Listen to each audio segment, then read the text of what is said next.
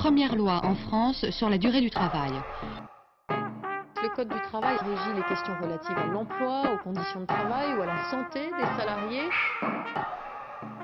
En France, la loi sur le travail le dimanche. Le travail, Nouveau suicide chez France Télécom. c'est la santé. Le Conseil de prud'homme est un tribunal. Le Conseil de prud'homme est un tribunal.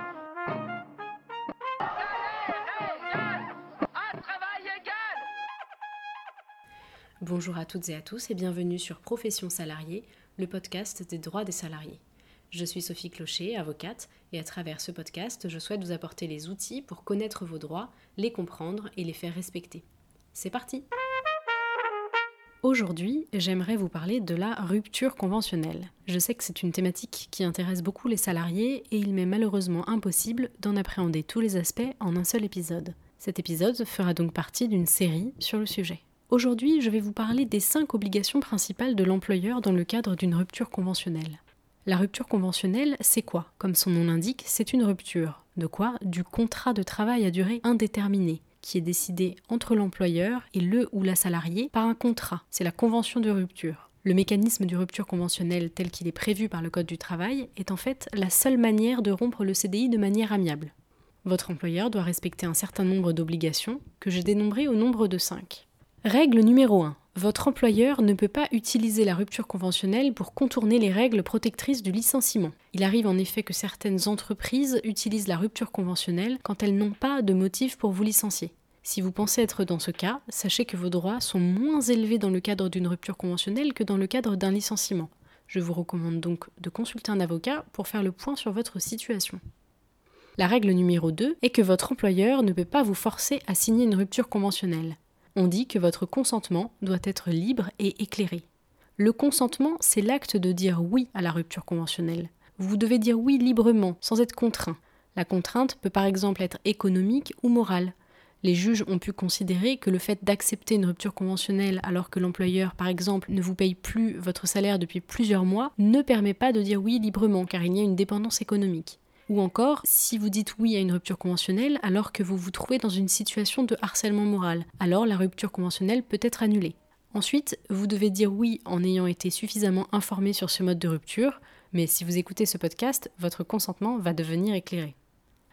La règle numéro 3 est que votre employeur doit vous convoquer à au moins un entretien préalable à la signature et doit vous indiquer que vous pouvez venir accompagner. En effet, le Code du travail prévoit que la signature de la rupture conventionnelle est effectuée à l'issue d'au minimum un entretien. Vous pouvez vous faire accompagner de la personne de votre choix appartenant à l'entreprise pour vous assister pendant l'entretien. Sauf s'il n'y a pas de CSE dans votre entreprise, dans ce cas, vous devez choisir quelqu'un pour vous accompagner parmi la liste disponible en mairie ou à la préfecture des conseillers du salarié. C'est seulement si vous choisissez d'être accompagné, ce que je vous recommande, que votre employeur pourra également être accompagné. La règle numéro 4 à savoir est que votre employeur doit prévoir le versement d'une indemnité de rupture conventionnelle. L'indemnité, c'est l'argent que vous allez toucher. Cette indemnité est au moins égale à l'indemnité légale ou conventionnelle de licenciement. Et là, il faut sortir la calculette. Rien de plus simple. Pour cela, il vous faut vos 12 derniers bulletins de salaire. D'abord, vous allez calculer la moyenne de vos 3 derniers mois de salaire et de vos 12 derniers mois de salaire et vous allez les comparer. Et on regardera le meilleur montant.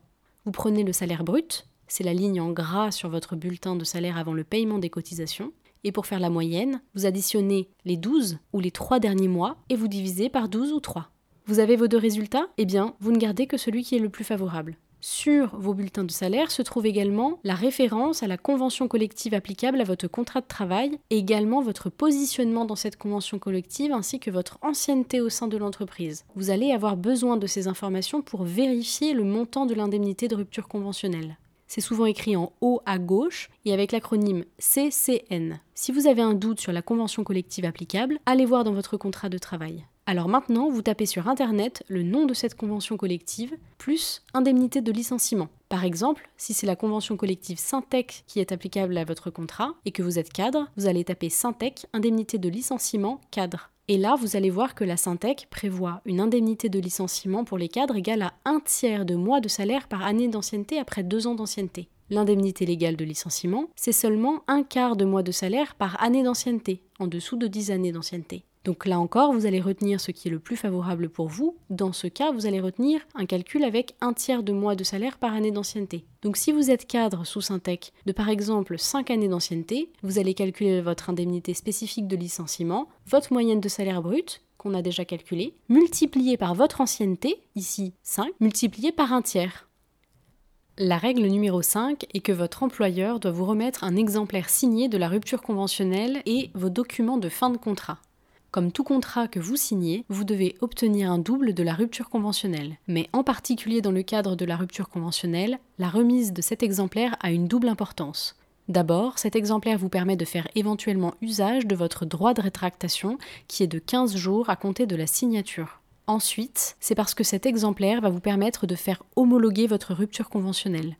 L'homologation, c'est un contrôle formel de l'administration sur votre rupture qui va permettre sa validation. Sans homologation, pas de validation. Sans validation, votre contrat ne peut pas être rompu. En général, c'est l'employeur qui se charge d'envoyer à la DRITS la rupture, mais le code prévoit que le ou la salariée peut également demander l'homologation. Je vous conseille, après la signature, de demander une preuve de dépôt de la rupture conventionnelle à votre employeur et en cas de doute, d'envoyer vous-même l'exemplaire. En plus de cet exemplaire, votre employeur doit vous remettre vos documents de fin de contrat, à savoir une attestation pour l'emploi, un solde de tout compte qui précise les sommes versées lors de la rupture et un certificat de travail. Voilà, vous savez désormais ce que doit et ne doit pas faire votre employeur dans le cadre d'une rupture conventionnelle. Je vous donne rendez-vous les 10, 20 et 30 de chaque mois pour découvrir un nouvel épisode de Profession salariée, le podcast sur les droits des salariés. N'hésitez pas à me dire les thèmes que vous voudriez voir abordés ici sur younomi.production at gmail.com, younomi y u n o m i production at gmail.com et à me laisser un avis 5 étoiles sur votre plateforme d'écoute. À bientôt.